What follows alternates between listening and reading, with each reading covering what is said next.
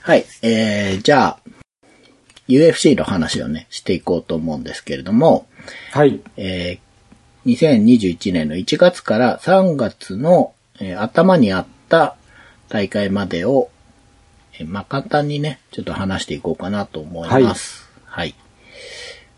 ちなみに、小石さんどうですか？今年はそうですね。少し見たりはし少しですね。ただちょっとずつこう見始めてなるほど。いってる感じですね。はい。えー、じゃあ、はいさん見たかわかりませんが、今年の最初は、2021年1月16日に大会がありまして、そこから始まったんですけど、えー UFC on ABC っていう新しいね、うんうん。タイトルと言えばいいのかな。あの1回目がありまして、えー場所はアラブ首長国連邦アブダビ UFC ファイトアイランドでありました。はい。で、約10ヶ月ぶりとなる観客動員大会ということで、はいはいはいはうん、検査とかしてね、い。なるほど。大丈夫ですよっていう人だけ入れたみたいなんですけれども、えーここであった試合をはい4つ話したいんですが、はい。えーミドル級アレシオ・デ・キリコとホアキン・バックリーの戦いがありまして、えーホアキン・バックリーっていうのは2020年にカサンガナイっていう選手相手に、なんて言えばいいかな、えー蹴り足を取られた状態でそばっと押して KO っていう、ほうほうほうほうほう。はい。えー UFC でも屈指の KO シーンなんじゃないかと思われるはい試合をやってのけた選手ですが、えー結果としては1ラウンド2分12秒 KO で、ハイキックからのパウンドですね。えーアレシオ・デッキリコの方が勝っています。バックリーの方が負けたんですね。はい。えーなるほどえーそうなんです。2020年衝撃の KO で名を馳せたバックリーですけれども、残念ながら KO 負けということで、ただですね、あの、はいバックリー全然守りに入らない試合をしてまして、なるほど。もともとパンチがメインの選手だと思うんですね。うんうん。あの、KO シーンでは、ソバットでしたけど、なので、あの、近づいててどんどんパンチを振るっていくという感じで、えー負けてはしまったんですけど、なんかそこら辺がいい意味でずぶといなというか、うんうんうんうん。今後も面白い試合をしてくれるんじゃないかなと負けたんですけど思いましたと。はいはい。はい。えー次がウェルター級サンジアゴ・ポンジリピオ対リー・ジンリャンですね。こちらは1ラウンド4分25秒 KO。左フックでリー・ジンリャンが勝っています。はい。これ、アジアの選手としてはかなりすごいウェルター級で、ほうほうほう。えーで、ポンジニビオは、2年ぶりの試合だったんですけど、いろいろあって、感覚伸びて。とうんはいえ、数字の上では7連勝中だったんですよ。うんうんうん。そこ。にうん、KO 勝ちなんで、まあこれは金星だなと思いました。はいはいははい。ジンリア1回前で、ニール・マグニーに完封されてしまったというかね。感じだったんでーなるほど。まあいい復帰戦になったなと思いましたね。うんうんうん。はい。えー、もう一つウェルター級なんですけど、カーロス・コンディット対バット・ブラウンの試合がありました。はいはいはいもうこれはね、レジェンドの対決と言っていいんじゃないかなと思うんですねですけれども、まあでも、すごい。いいカードですよね。いいカードですよね。いや、本当あの、数年前なら、うん。もうメインになるようなそうです、、そうです。ね、カードですよね。ナチュラル・ボーン・キラーとイモータルの戦いということで。したが、えー結果3ラウンド判定でコンディットが勝っていますね。はいははいい。。コンディットね、5連敗ぐらいしてたと思うので、うんうん。まあ、久しぶりの勝利だったんですけれども、まあ、あよか UFC ったですね残留になるんじゃないかなと思います。はい。はい。えー、最後に、この大会のメインだったんですが、フェザー級1位のマックス・ホロウェイ対6位のカルビン・ケイターの試合がありまして、これも5ラウンド判定、えー3-0でしたけれども、マックス・ホロウェイが勝っていますと。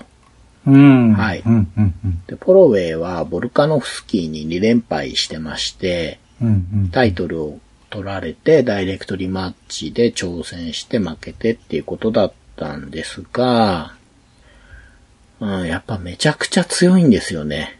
うー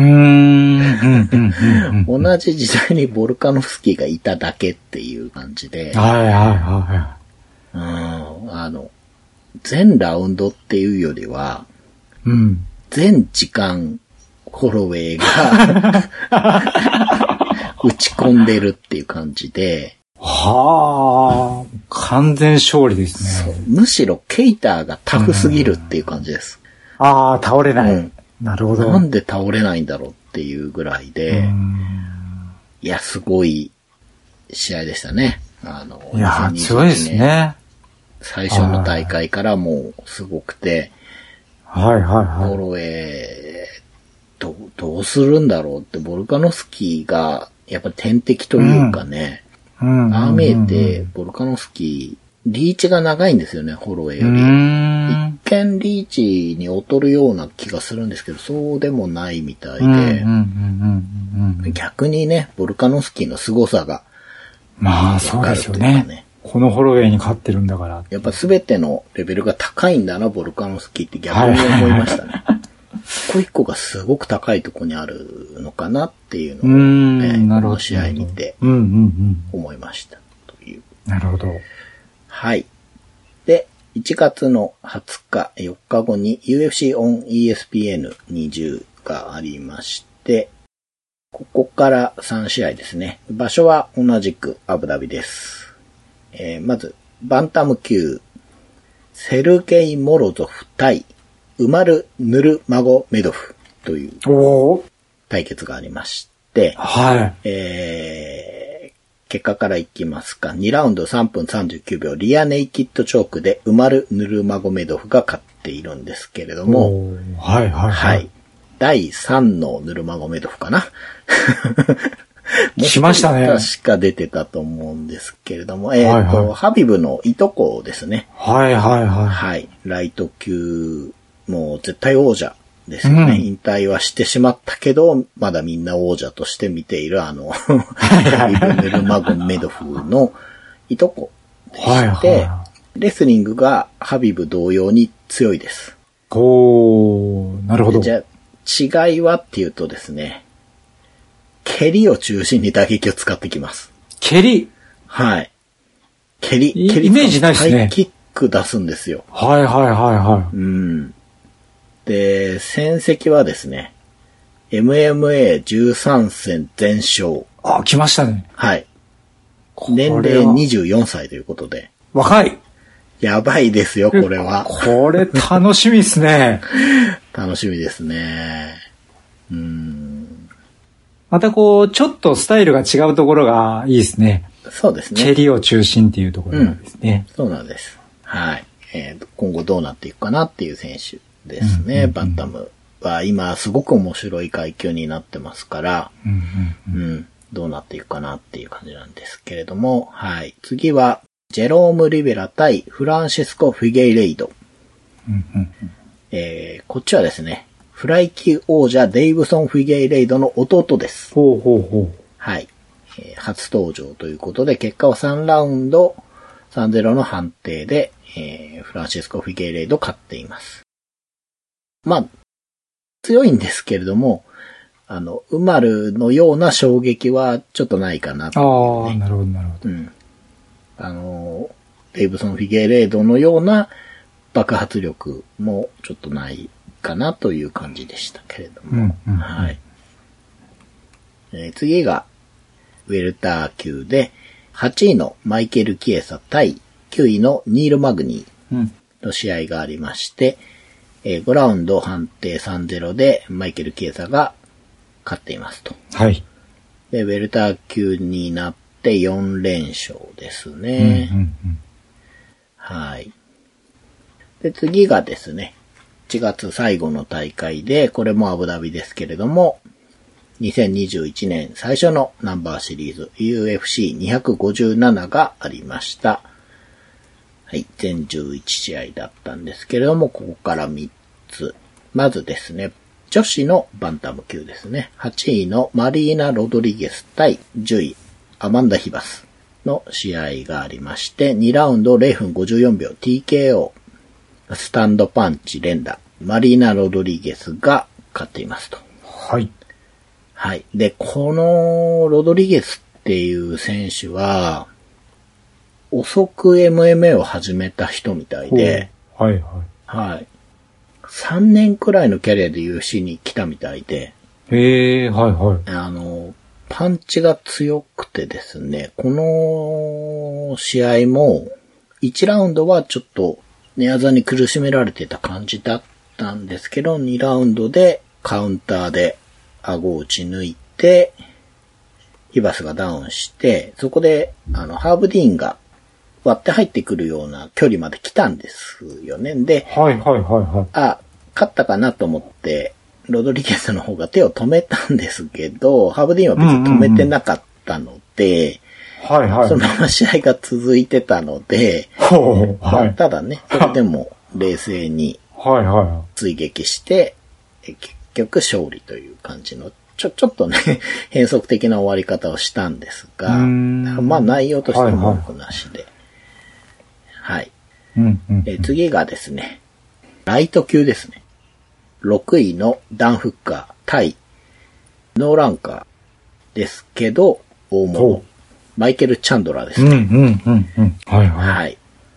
の試合がありまして、マイケル・チャンドラーっていうのは、ベラトールの方のライト系王座を3度獲得したような、もう、ベラトールの顔と言っていいような選手で、うんうんニックネームがアイアンっていう鉄人ですよね、うんまさに。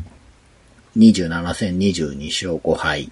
KO 勝ちが10、一本勝ちが7、判定5っていうおー34歳の選手なんですけれども、まあ、本人どう取ってるかわからないですが、まあ最後のキャリアということで UFC に来てるのかなというなるほど。印象で見ていたんですけれども、まあ、ライトの中でも長身のフッカーなんですが、最初はちょっとチャンドラー届かないのかなっていう感じだったんですが、どんどん追っていってですね、最終的に2分30秒で左フックからのパウンドで TKO 勝ち。うんうんうん。はい。で、そうですね、ライト級は、昔からね、UFC のライト級ってすごい、うん。群雄割拠なんで、はいはいはい。うん。まあ、ヌルマゴメドフを書いたとはいえ、ポイエがいて、うん。マクレガーがいて、はいはいはい。っていう、もう本当トップ10内の人は、もうよ、よそ行ったら大体王者でしょうね。まあそうですよね。相当のタレントが揃ってますもんそこにね。ね、チャンドラー入ってきてどうなるっていうとこだったんですが、6位のフッカーを7ラウンドで KO してしまうというね、そうですよね。すごいデビューを飾って、この後に組まれている試合の、まあ、勝者とやらせろというようなことを言っていましたね。はい。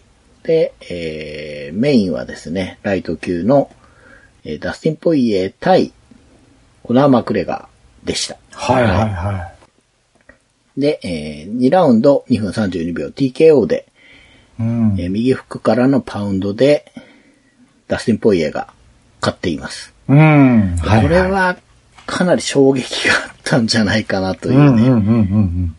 試合前はマクレガー勝つんじゃないっていうね、空気がはいはいはい。大半を占めてたと思うんですよね。うん。うん。で過去にポイエ負けてますし、うんうん。ですね。はい。うんこれ再戦なんですよね。前はフェザーでしたけど、はい。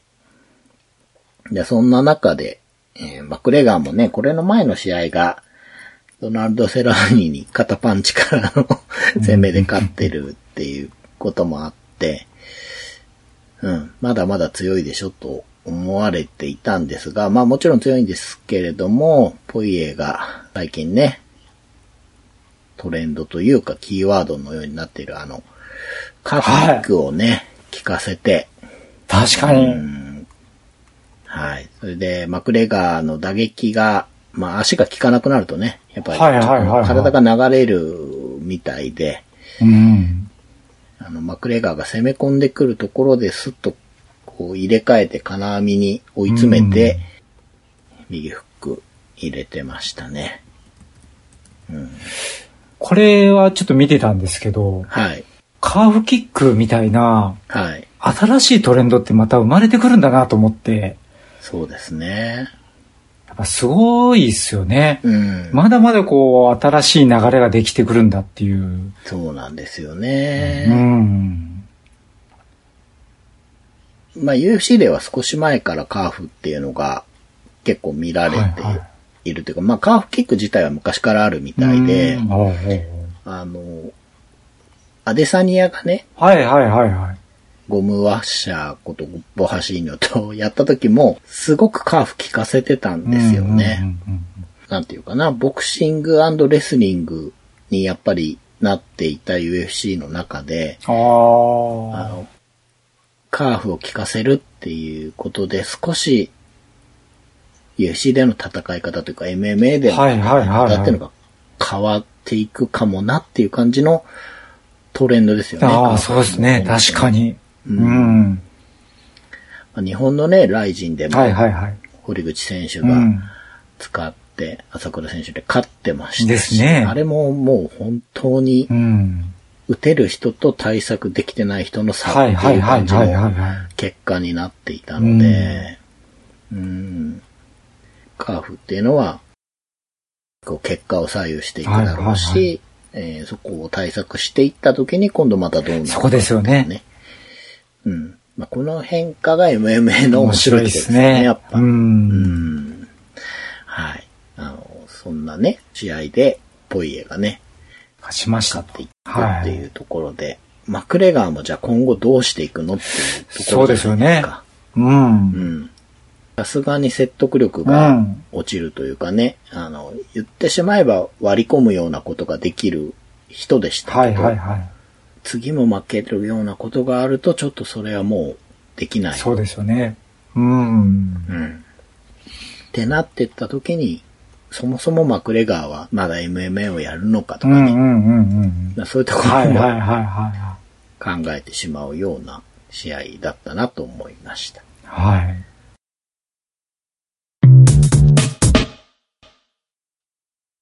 まあ1月はこの3大会で、じゃあ2月に行こうかなと思うんですけれども、まずはい。2月の6日、アメリカネバダ州ラスベガスで UFN184 で、こちらから4試合。まず、えーフライ級5位のアレッシャンドリ・パントージャ対ノーランカーのマネル・ケイプの試合がありまして、えーマネル・ケイプっていうのは、雷神の王者ですね。おー、なるほど。はい。えー UFC に席を移して初戦どうなるかという、なかなかね、試合が組まれなかったんですね、ケイプねついに出てきたぞということで、えー相手5位ですから、期待されてるんじゃないかなと思うんですうんよね。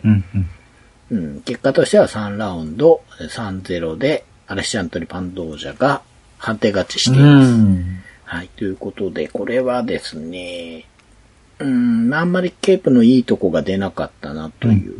うん。言い言い換えると、パントージャの方がいいとこ出させないでう、ん試合を進めて勝ったということで、うん。まあ、じゃあ、ケープは次どうするのかなという感じになりましたけれど。うんうんうん。はい、次が、えーライト級、クレイ・グイダ対マイケル・ジョンソンということで、これもまあ、レジェンドになってしまうのかな。まあ、グイダは長いですよそうですよね。うんはい、もうこれで言う。UFC30 戦目という。おー、うんはいはい。いや、すごいな。未だに戦ってるんですね。そうです。はい、挑発を生み出して。でも不思議とこう、あれですね、派手な連敗をしないというか、コツコツ未だに勝ってますもんね。そうなんですよね。うんその、まあ、あとはやっぱり、愛される。愛されますよね。人という確かねかに。ううんん。うん。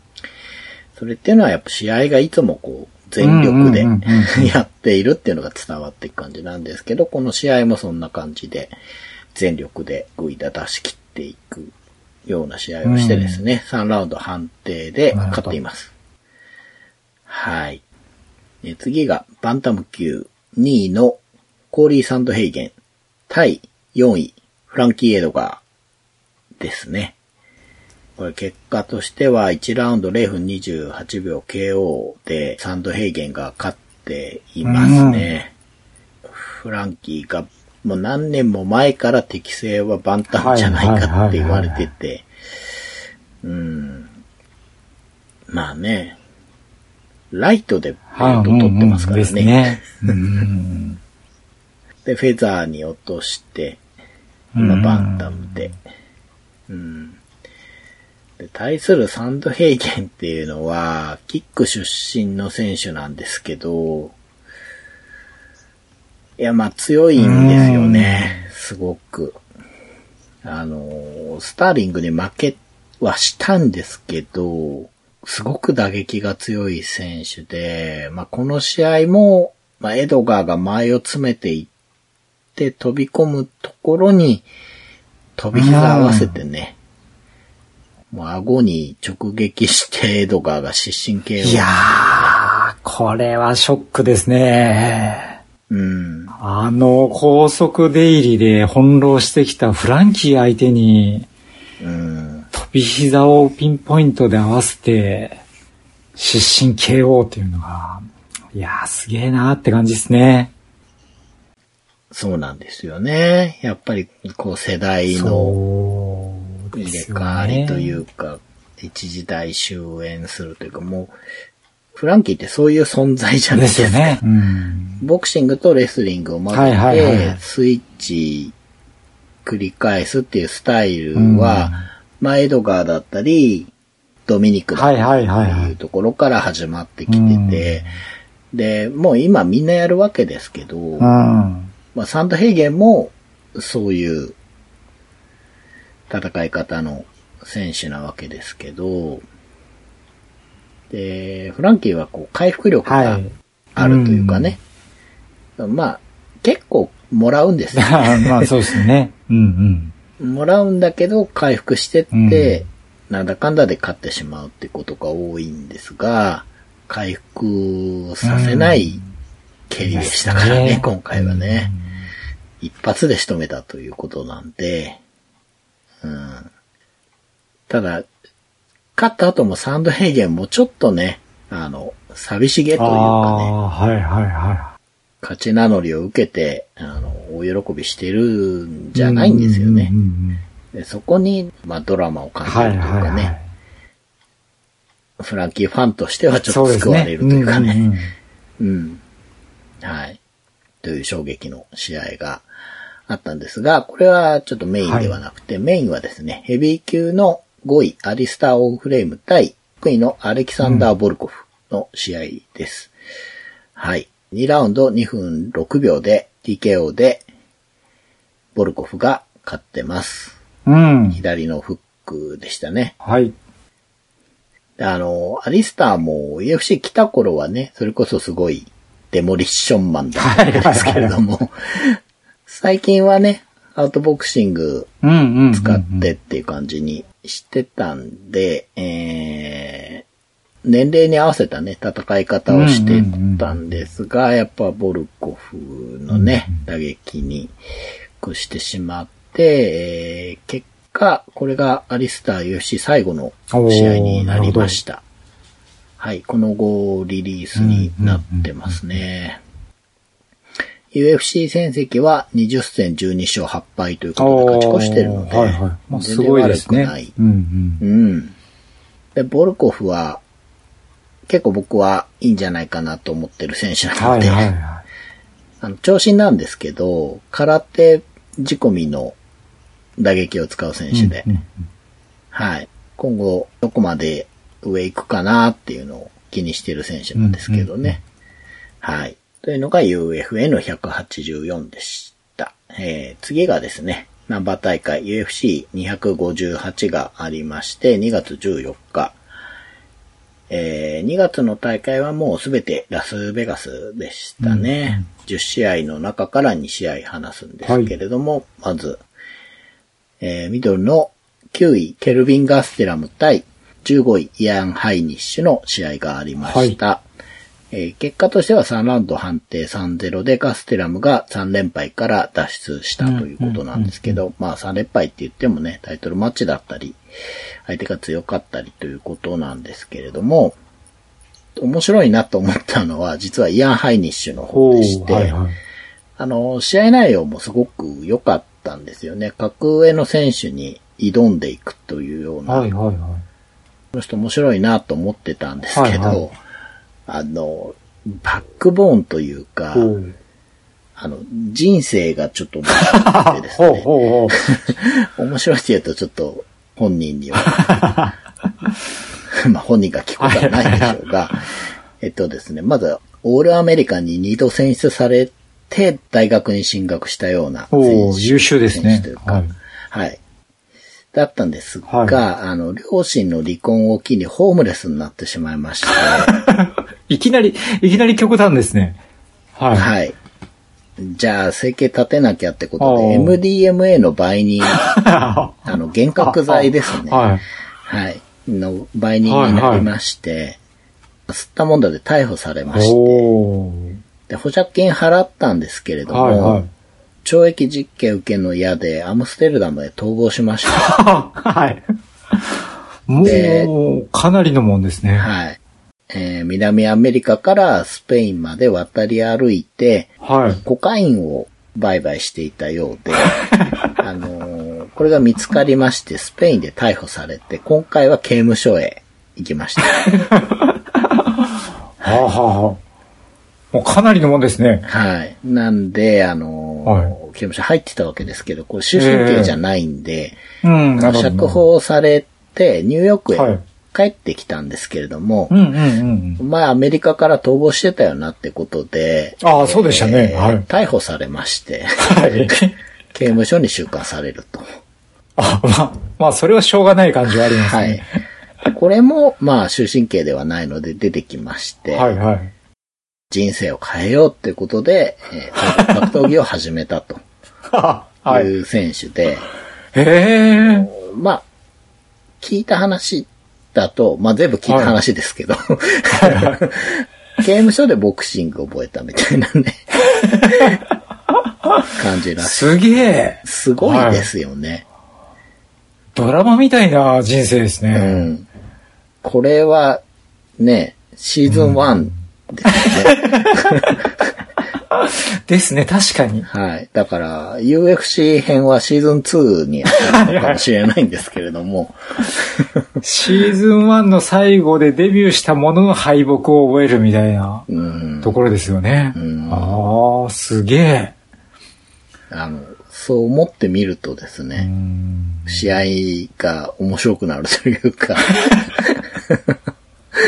人生を変えるために総合格闘技を始めたっていうなんか、すごい言葉にパワーがありますよね。ありますよ。すごいある。すごいですよ、それは。それで UFC 出てるんですからう。ね。うんんそうなんですよ。やっぱ、諦めちゃいかんですね、何事も。そうそう。なんかね、見ていきたいですよね。ですねどうなっていくのかんで、あの、試合もね、ほんといい感じではい。負けはしたんですけど。このドラマの続きは UFC で、そうでといす。うとこですね。もうタフなんて目じゃないぐらいのリアリティショーですから、これ。うんいや、すごい。いやー、すごい。面白いすごいですよ。うん。はい。という試合がありまして、はいえー、まあメインはですね、えー王者カマル・ウスマン対ギルバート・バーンズっていう タイトルマッチがありまして、はい。はい。ただこれもね、すごくドラマがありまして、まあどういうことかというと、同門対決だったんですね、これね。うーん、なるほど。もうなんかね、子供同士も友達ってぐらい近いらしいんですよ。なるほど。うーん。はい。っていう中で、えー、試合をして、TKO で、ウスマンが王座を防衛しています。うんうんうんこれね、1ラウンドにバーンズの打撃、パンチが入って、バーンズ一発が重いので、まああわやって感じだったんですけど、ウスマンが立て直しまして、その後こう、ジャブでね、うんうん倒しちゃいましたね。あの、ウスマン、ジャブがすげえ強いみたいで、なるほど、なるほど。ジャブで崩れてパウンドでしたから、本当に。すごいですね。ウスマンって、うんこう難攻不落な感じが、はいはいはい。ずっと勝ってますよね。そうなん、うんなんかどっちかっていうとこう、守りに強いイメージああ、ありますあります。はいはい。あの、すごく綺麗なジャブを搭載することによってうん、攻撃も強くなってきたんで、うんうんうんうん移動要塞みたいな感じになってきて、バンバン大砲しながら近づいてくる要塞っていう。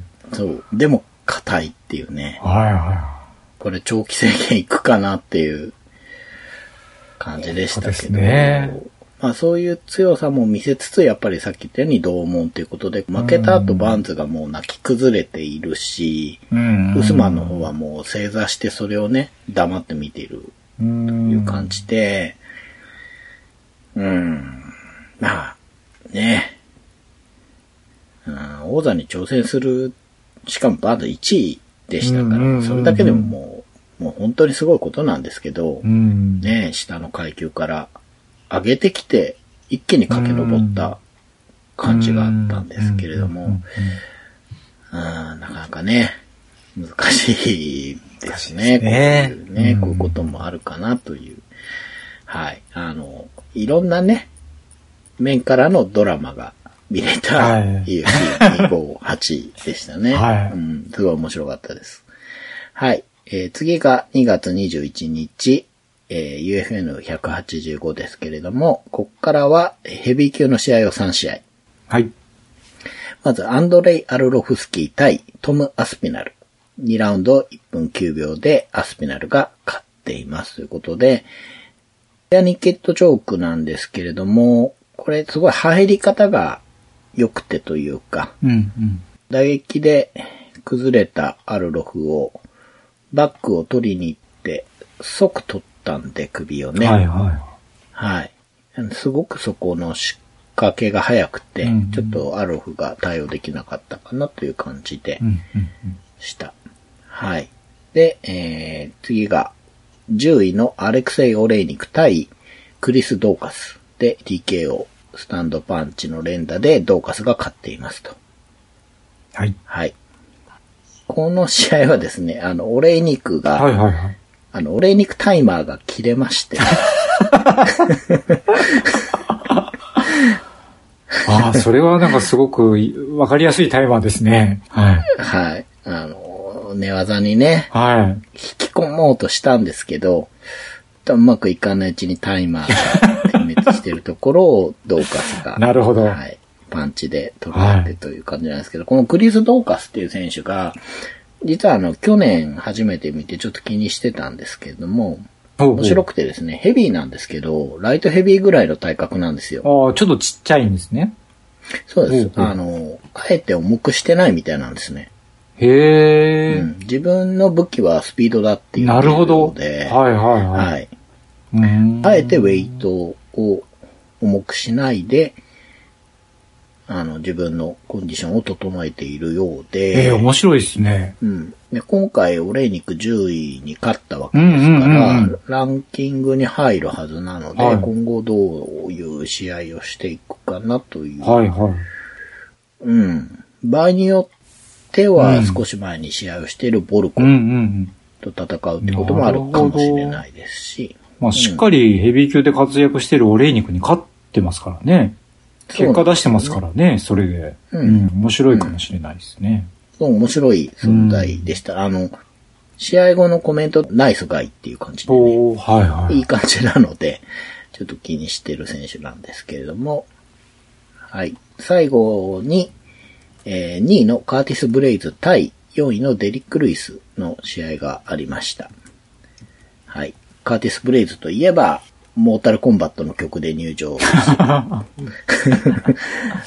ですけど、まあまあ、そこはね、側面の一つでしかなくて、えータックルから寝技地獄みたいな感じの人で、何年か前の試合では、あの、バック取って投げる、バックを取って投げるを繰り返してたら、相手が膝を故障すると。残酷な試合をやったりしてましたけども、もう現在2位で、あの、相手のルイスは、ブラックビーストっていうあだ名がついてますけども、一撃がとにかく重いと。と、あの、死んだふりが使えるとかね。もうダメなんじゃないかなっていうね。はいはい。あの、痛い時に痛い顔をする。それやっぱなかなかできないですよね。なかなかできない。でも、そこから復活してきて、一撃で倒してるので、本当にね、油断ならないんですけれども。うんこの対決なんですが、えー、ブレイズがですね、タックルを封印してですね、えーアウトボクシングと言えばいいのかな。なるほどうまく、えールイスを打撃で抑え込んで、2ラウンドに入って、満を持してタックルを出したところにですね、ルイスが狙いすましたアッパーをぶち込みまして、はい。はい。ブレイズのタックルとルイスのアッパーですよ。はい。これぶつかったらこれ事故ですよ。事故ですね。すげえなはい。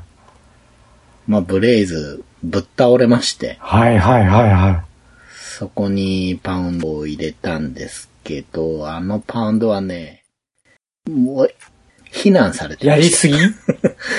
いらないって。あれいらなああ、はいはいはい。い。もちろんね、ルール的にはもう何ら問題ないんですよ。うんうんうん。だからそういう非難が出るくらい、そのアッパーでのインパクトがすごくて、はいはいはい。止めるのも別に遅くないです。普通はいはいはいはいはい。そのくらい、すごい強烈だったってことですね。強烈でしたね。なるほど。タックに入ってるから、うん。低い姿勢だし、うん。はいはい。二人の距離も近いから、うんうんパッと見何が起きたかちょっとわからなかったんですね、僕は最初ね。うん。うんうんうんうん。後で出るスローの映像を見るまで、はいはいはい。なんかブレイズがぶっ飛んだなって思ったぐらい。急に。はいはい。うん。あはーい。いやーなるほどもう、ルイスすごいなっていうよりは、ブレイズが心配っていう感じ。本当に。まあ事故ですからね。そうなんですようんいやーすごい。あの ヘビー級は怖いですねてるなと、そうう、んヘビー級怖いですね。というような試合でした。はい。185はヘビー級の試合が多かったんですけども、世代交代を感じさせます。ああ、そうですね。うん確かに。はい。えー、次が UFA の186で、えー2月28日に行われました。こちらからもヘビー級の話なんですけれども、まあ1試合だけ、はいジャルジーニョ・ホーゼンストライク対シリル・ガーヌの試合がありました。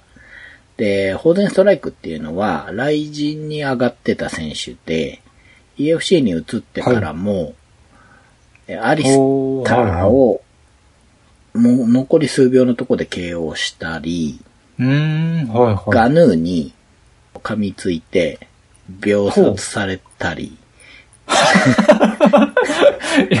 ちょっと今、情報が強烈すぎましたね。という、まあでも本当にヘビー級に入ってきて、UFC のヘビー級にポッと入ってきて、台風の目みたいになってはいるんですよはいはいはいはい。で、あの、対するガーヌの方は、まあ、名前がややこしいんですけど、ガヌーの同門というおー、ガヌーの東門のガーヌ。そうそうそう。なるほどなるほど。まあ、シリル・ガンっていう風に呼ばれたりもしてるんですけれどあも、あ、はいはいはい。はい。えーこの二人の試合があって、これは KO 必至の打撃戦だろうっていうね、みんなが楽しみにしてる中、5ラウンドはいはいはい判定ということでね、なんと。ガンがあってはいるんですけれども、いや、あの、かなりの凡戦だと。非常に退屈だったという評価をされていますね。残念ですう。ね。うんん。やっぱね、お互い強い打撃持ってるから、KO パンチ持ってるんでちょっとね、はいはいはいうん、入れないみたいな感じで、一歩が踏み出せずみたいなのがありますね。うん感じでしたねなるほどうん。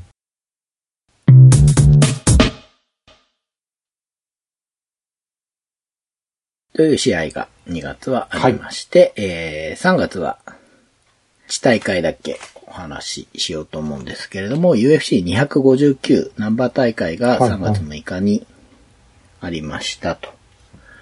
はい。で、ネバダ州ラスベガスですね、15試合もあったんですけれども、ここから4試合話さなきゃいけなくて、えーなんせ3大タイトルマッチだったので、最 はい。低でも3つは話したいとこなんですけれども、もう1試合うんうん付け加えたいんですが、それが何かというと、バンタム級で11位のドミニク・クルーズが久しぶりに試合をするということで、はい、はい相手ははい。ケイシー・ケニーという若手の選手だったんですけど、3ラウンド判定3-0でドミニクが勝っています。おー、いいですね。ドミニクは試合としては1年ぶりぐらいだったと思うんですけど、その前のうんうん試合がもう3年半ぶりとかだったんで、4年で2試合ぐらいしかしてないみたいなね。まあとにかく怪我が多いので、そうですよね。なかなか出てこないですもんね。で、まあ年齢もね、そう言ってるうちにだいぶ重ねてきて、バンタムではうんうんうんかなり年上になっているわけですけれども、で軽い階級っていうのはやっぱり反応速度がすごく求められる階級だと思うんですけれども、そんな中でドミニクどうかなと。うんあの、フランキーがうランん。ドヘイゲンにやられてるわけですけれども、ですよね。同じような世代で同じような戦い方を始めたようなパイオニアみたいな人が、まあ、結果としては勝てたということでね。うん。うん。うん。衰えたかなと。あの、はい。タックルね、なかなか取れなかったんですよ。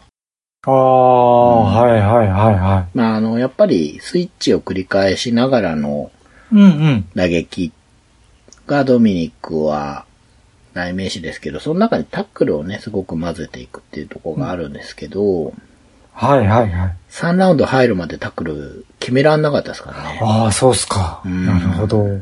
こう、入りのスピードが遅いのか、一歩踏み込めてないのか、細かいところまではね、わうんからないんですけれども、やっぱ難しいのかなと思いましたが、なるほどですはい、そねんな。中でも、まあ、ドミニクは勝っているということで、はい、うんまあ、久しぶりに出てきてね、勝てたのはいいのかなと思います。その試合前のコメントで印象的だったのが、うんうん解説やってるわけじゃないですか、ドミニクはね。はいはいはいはい。で、まあ、今日は、今回は、選手としてのドミニクを楽しんでくれみたいな話だったんですけど、あの、はいはい解説はまあ、引退してもできるからということでね。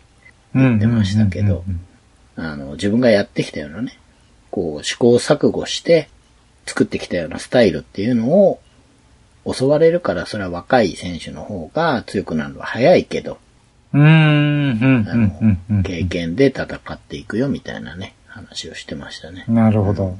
うん。はい。えー、その、バンタム級でタイトルマッチがありまして、王者が今、ピョートル・ヤンなんですけれども、うん、うん、うん。挑んだのが1位のアルジャメイン・スターリングでしたあ。あ、はいはいはで、い。結果がですね、うん。えー UFC のタイトルマッチとしては初なんですけれども、はい4ラウンド4分29秒失格により、アルジャメイン・スターリングが、えー王座を体感というか、第9代 UFC バンタム級王者になりましたと。ほう、珍しいというか、まあ初めてなんですよね。えー具へえ体的。にはどういうことがあったかというと、あの、膝をついた体勢、タックルに行ったアルジャメインが、まだ膝をついている状態で、えーピョートル・ヤンが顔面に膝蹴りを入れたとああ、はいはいいうはいはことなんですね。い。なるほど。まあ、確かにここら辺はちょっと難しいというか、はい。あの、どの状態だったらじゃあ、蹴り入れていいのっていうのは、な、なんかちょっと難しくて、よく、は難しいですよね。い話題にはい出るところなんですよね、反則として。はいですよね。う。うんん、うん。だあの、なるほど。この時の蹴りはですね、うん。その体勢で、ヤン、膝最初打ってないんですよ。手出してないんですよ。はいはいはで、なるほど。はい。セコンドに、これ蹴り打っていいのかって聞いたら、OK って返事が来たから売ったみたいなことを言ってるんですよね。あー、なるほど。うん。だそこが、どうなのかな勘違いなのか、その、アルジャメインがこのタイミングで、要は立ち上がるから膝上がるだろうと思って打ったのか、はいはいちょっとそこらはいはい。辺がわからないんですけど、そこまでの展開としては、僕としてはヤンが上行ってると思ってたんですよ。うーん、うん、うん、うん。ペトロヤンは、ボクシングがすごく強い選手で、あと特徴として、寝かされてもすぐ立ってくるっていうとこがあるんですね。はいはいはい。で対す、る、アルジャメイン・スターリングは、あの、ニッうん。クネームの、そのファンクマスターっていうのの由来は、えっ、と、ちょっと選手の名前忘れちゃったんですけど、ファンクスタイルって提唱、自分でね、言っている選手が、えー、なんだっけな。山本キッドに勝ったやつ。山本キットに買ったやつ。まあ言って、あの、要は、寝技に捉えたら、逃がさないで、はいはいとにかく寝技地獄に引き込むぞと。ほうほうほうほちょっとでも足に触れたら、まあそっから寝技に引き込むぞみたいなう。おー、かっこいい。スタはいイルをファンクスタイルと言っていた選手がいて、はまあそれが好きで、で自分はそのマスターだということで、それをやっていくんだってことで自分でファンクマスターと言っているらしいい。んですけれども、まあ、そのね、掴んだら逃がさないぞっていう、アルジャメイン対、掴まれても逃げるぞっていうヤンの試合だったわけですよ。なるほど。面白い。そうなんですよね。そういう見方で見ると面白い試合で、そこら辺気にして見てたんですが、ヤンが立つんですよね。うんうんうんうん。タックル切るんですよ、スターリングの。へえ、なるほどあ。の、アルジャメインスターリングといえば、水垣選手が負けてますけれども、うん水垣選手が二度とやりたくない選手ってのがアルジャメインなんですって。へえ。何にもさせてくれない。へえ。もう寝技に引き。込まれて何にもさせてくれなくて心が折れるっていう。すごい。はいあり地獄みたいな選手 はいはい。みたいだったんですけど、まあ、そのね、アルジャメインの寝技をヤンがしのいでっていう展開が続いてた中、スターリングが食らいついて弱気になるはいはいはいでそんな試合だったから、うんうんうん本当にもったいないですし、そうですね。うん。試合としてもすごくこう、お互いが力を出し切ってっていう感じの終わり方をしそうだった中なので、これはね、うーん。うーん、ちょっとね、後味が悪くて、うん。もったいないですね。あの、アルジャメインも、ベルト巻かれてすぐ自分で外してましたからね。まあそうですよね。失格でベルト取ってもってとこありますよね。うん。こんな風にベルトが欲しかったわけじゃないっていうのはまあ言ってますし、ああ、はいはいはただね、そんな中でもファンに謝罪を試合後してて、い。うんうん。すごいメンタルだなと思いましたね。うんうんうんうん。はい。なんでこれは多分ダイレクトリマッチあるかなと思いますね。ああ、まあそうですね。うんうんはい。で、次は女子フェザー級のタイトルマッチがありました。王者は今、アマンダ・ヌイスということで、2階級制覇しているわけですけれども、しかも同時にね、防衛していっているうん。うん。ヌイスが、えー今回はフェザー級の方の防衛をするということで、相手がランキング2位のミーガン・アンダーソンでした。で結果としては1ラウンド2分3秒トライアングルアームバーで、ヌイスが一本勝ちしていますと。おー、強い。で、ヌエスは、もともと下の階級の王者だったわけじゃないですか。うんで、フェザーに上げてきうんて、サイボーグに殴り勝って、うん。フェザーのベルトも巻いたわけですようんうんうね。ん。でもうこれもう女子史上最強だってなってるはいはい。今回の相手のミーガン・アンダーソンっていうのは、いかにもフェザー級、要は身長が高くて手足も長いんですよ。はいはいはい。で、リーチ差で言えば9センチあったんですね。おー、結構ですね。そうなんですよ。うんヌエスが見上げる感じなんですよ。ほうほうほうほう。ただでさえ背も高いのに、手足も長い、うん体格していて、っていう感じの選手で、これは苦戦するかなと思ったんですが、はいはいはカーフ効かせて、ほー、はいはいはい。うん。多分ね、カーフ効いたんだと思うんですけど、へまあ、ー。ミーガン・ダーソンの方からタックルに入ってきて、ほうほうほう。はい。それを潰して、潰して、後ろに回って、まあ、トライアングルアームバーっていうね、後ろから三角取って腕決めるみたいな感じなんですけど、まあ、それではいはい勝ってて、これであの、フェザーでは2度目の防衛に成功ということで、うん、うん、うん。はい。バンタムでは5度、すでに防衛しているので、すごいなぁうん。これ同時にやってますもんね。そうなんですよ。そうなんです。この2階級同ね時の選手は UFC は、それなりに数出てるんですが、はいはいはいはい。同時防衛結局しないじゃないですか。そうですよね。そこまで行き着かないですよね。うん。引退してしまったりとか、うんうんうん負けてしまったりとかで。結局どっちかの階級だけってなるんだけど、はいはいはい。エースは両方やってて、すごいなで、どっちでも今んとこ敵なしなんですよね。ぁうん。フェザーはもう、そもそも選手層がちょっとどうなんだとかあるんですけど、うん。まあ、ヌエスの適正階級じゃないと思うんですよね。基本的にフレームは大きい選手ばっかりですもんね。ヌエスよですより。。うん。だから、王者なんだけど、ヌエスは常にチャレンジしてる階級だ。はいはい。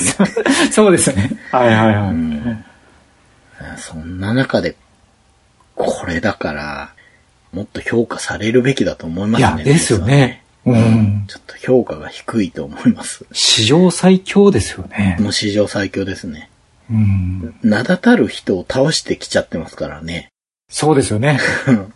ロンダ・ラウジに始まりみたいな。シェフチェンコ、ホルム。はいはい。ねねえ。だそこが目下の悩みですよね。じゃあ誰がやるのっていうね。え。はいはい。うん。はい。いやーもう本当に、面白い。うん。ヌエスは出てきてヌエスの仕事をして帰っていったというね。なるほど。はい、感じでした。最後に、ライトヘビー級のタイトルマッチがあったんですけれども、これはちょっと特殊なタイトルマッチで、王者ヤンプラブビッチに対するは王者イズラエル・アデサニアということで、ほうほう。ジャンプジャンプだったんですけれども、あの、アデサニアが下の階級からね、上の階級の王者へ挑戦ということで、うんうんうん。まあドリームマッチなのかな、だったんですけども、はいはいはい5ラウンド判定でブラボビッチが勝っています。うーん。うんはい。。試合前はですね、下の階級にもかかわらずアデサニアが勝つんじゃないかなっていう声が多かったんですけれども、体格が違いますね、圧が。うんうん。アデサニアがこんなにタックル切れないんだって。へえ。うん。階級差ってやっぱすごいあるんだなっていうね。うんうんうんうん。まあアデサニアもそんなに体が厚い方じゃないじゃないですか、自分の階級。そうですよね。うんうんまあさすが体でかくなってましたけど、うん。うんうん。うん。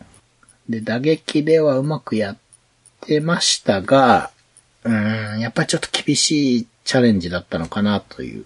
うんうんうん。なるほど、なるほまあ、驚いたのが、前の晩寝れなかったって言ってましたね。ど。え、アデサニアが？そうなんですよ。へえ。うん。そん、そんなことあると、あるんですねって言うとあれですけど。そうそうそうそうそう。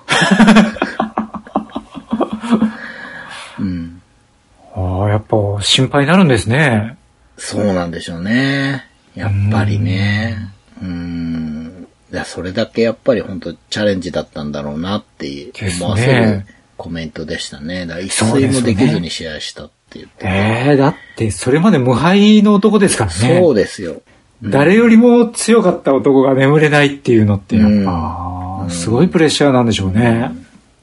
あのロメロのタックルですら決めさせなかった。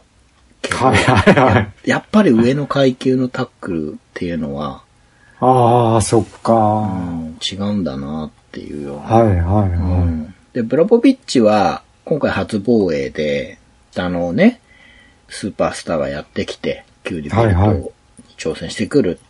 もう、すごく、なんていうかな、トリオによっては過小評価されてる人も。いるじゃないですか。うん。あんまり得する対戦じゃないですもんね。そうなんですよ。負けたらもう本当に、まあ、どうすんのって話だし、うんうんうん。うん。勝っても、まあ、あれ階級差がねだったからね、良かったですけど、うんまあ階級差って取る人もいるっていう中で、ねまあ、うんうん無事ね、防衛できて、ね良かったなと思いましたけど、いいなと思ったのは、あの、次は、テイシェイラうんうん。とやるぞって言ってて、ちゃんと自分の階級の、まあ当たり前ですけど、うん今、なんていうかな、こう、次に望まれているような選手の名前が出てくるっていううんうんうのがね、ん。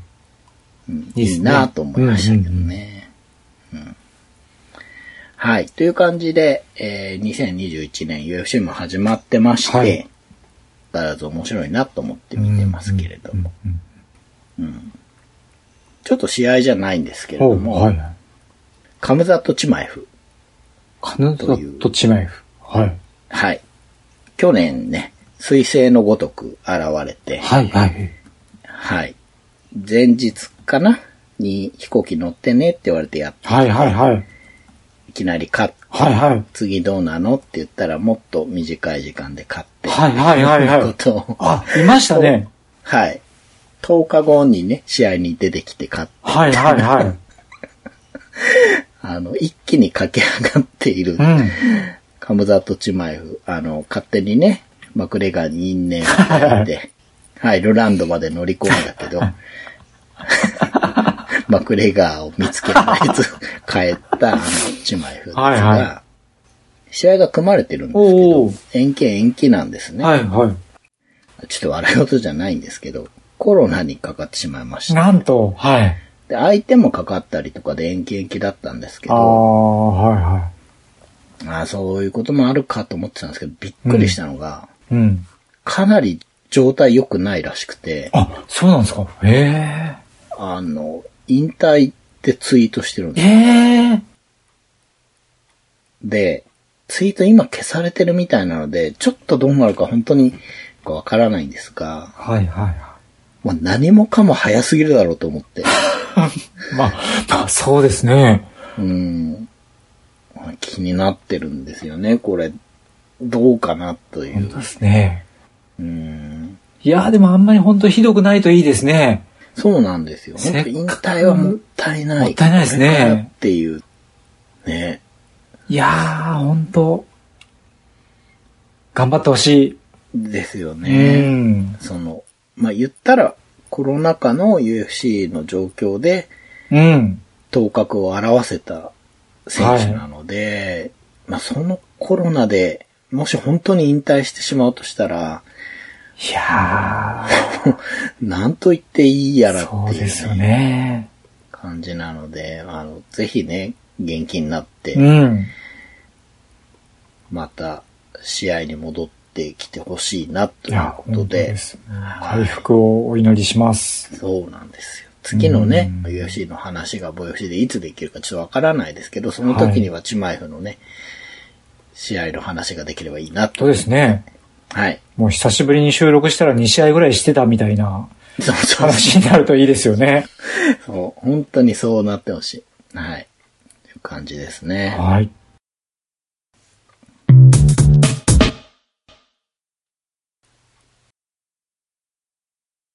はい。2021年最初のボイ FC で、はい。第44回でしたけれども、はい。お便りありがとうございますということでありがとうございました。はい。うん。またね、自分らのペースで今年も収録していければいいなと思ってるんですけども。はい。はい。ねえ、まあ相変わらずボードゲームをする機会があんまないので、そうですね。ううんん。集まれないですからね。そうなかなかなんです。よね。うん。まあ最近あの、マグノリアっていうゲームをうん。アートを担当させていただきまして、はい。はい。ボーパルスっていうね、うんうん今ペッパーテイルスっていう名前で出てるゲームの作者の上杉さん、はい。はい。ボルカルスとかね、ダンジョブマンダムとうか、ん。いろんな名作作ってるゲームデザイナーさんですけど、はい。ボーパルスの再販の時にアートをやらせていただいた縁で、すごく久しぶりにね、うんうんうん。あの、間にドワーフの城塞っていうポストカードゲームもやってて、これも実はすごい面白いんですけど、ほうほうほううん。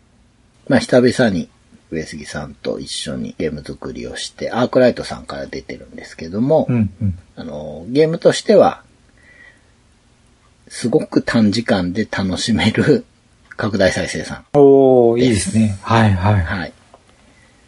で、あのまあね、そのゲームについての話っていうのは、他のポッドキャストさんとか、それこそ今の時代のある YouTube のね、うんでレビューされたりするかもしれないなっていうことで、まあせっかく自分が話すっていうことで、まあ、ちょっとアートの話をするとですね、はいはい。2020年はこれにかかりきりだったんですけども、2回ぐらい僕ね、泣きを入れてまして、おう泣きを。はい。あの、プレッシャーがね、すごすぎて、へえ。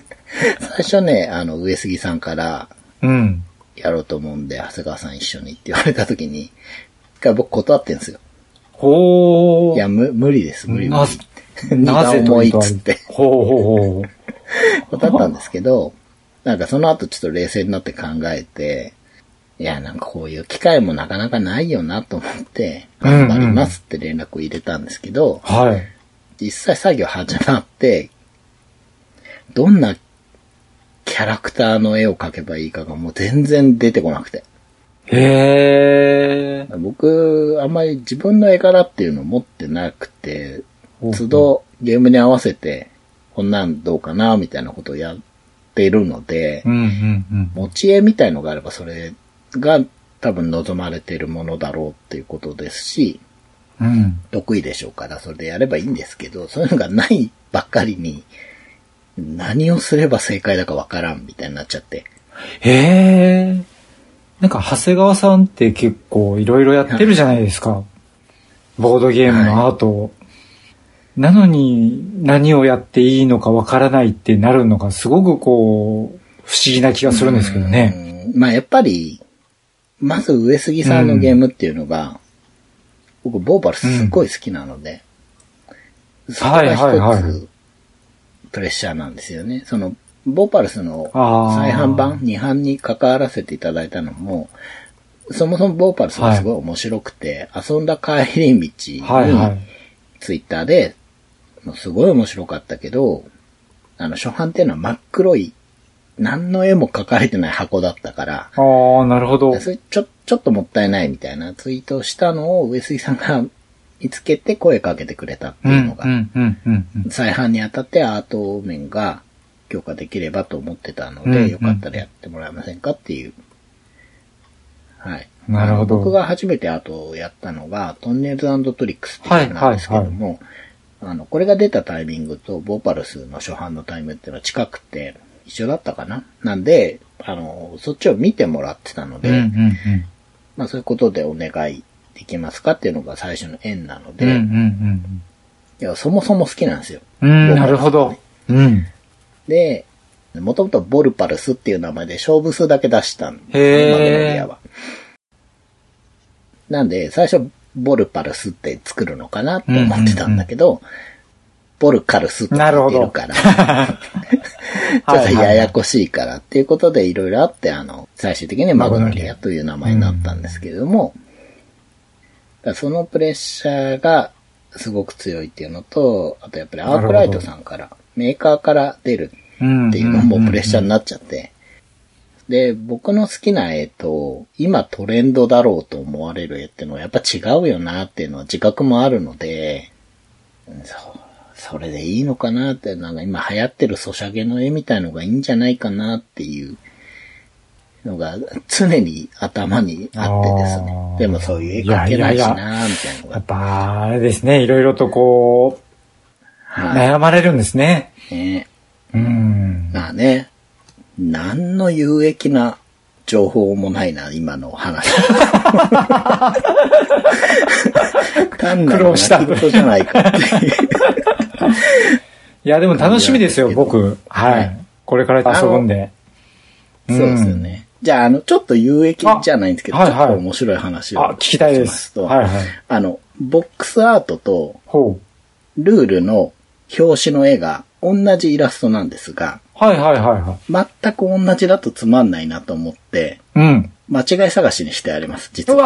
わー、楽しい。やっぱね、説明書が箱に収まるってことは、箱よりちっちゃくなってるから、ああ、そうですね。ちょ、ちょっと見つけづらいはいはい気がするんで。すが、7つの間違いがあるので、7つあるんですか？7つあります。あのーちょっといろいろ探してみて、ね、あれはもくださいとう、いう。知ってる人だけが楽しめるはい。情報ですねそう。です。非公式ソロゲーム。あ、すごい。あのー、バラージで話したソロゲームの話がここに繋がってきたんですね。はい。あとね、カードの背面の背景の絵っていうのがあるんですけど、はそれもね、実は種族ごとにちょっとだけ違いがあるんですよ。い。ほー、なるほでど。これもちょっと探してみると面白いかなと。あんまり大きく変えちゃうと、ゲーム的に意味があるように見えてしまっては困るので、ほうほうほうほう。本当に遊び程度にちょびっとだけ変えてあるので、へはい。その人間っていう種族だったりと和風だったりに関わるようなね、部分っていうのを、ちょっと背景をいじってるので、うんまあ、そこら辺も探してみると面白いー。かなとああ、ちょっと楽しいですね。はい。はい。はい。ということで、まあ、まあ、そんなわけでね、はい。遊べないので、うん作ってるゲームの話をまあしましたけど、うんうん次はね、なんかまた考えて、はい。ボードゲームの話と、そのタイミングでやってる UFC の試合の話をまたしていければなと思います。はい。はい。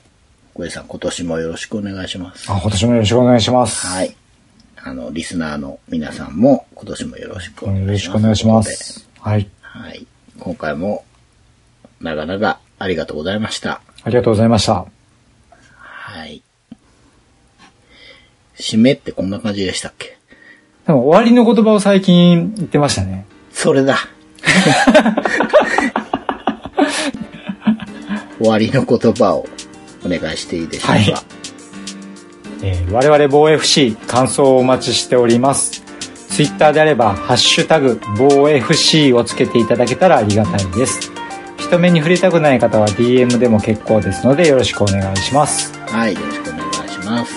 えー今回も長い時間ありがとうございました。ありがとうございました。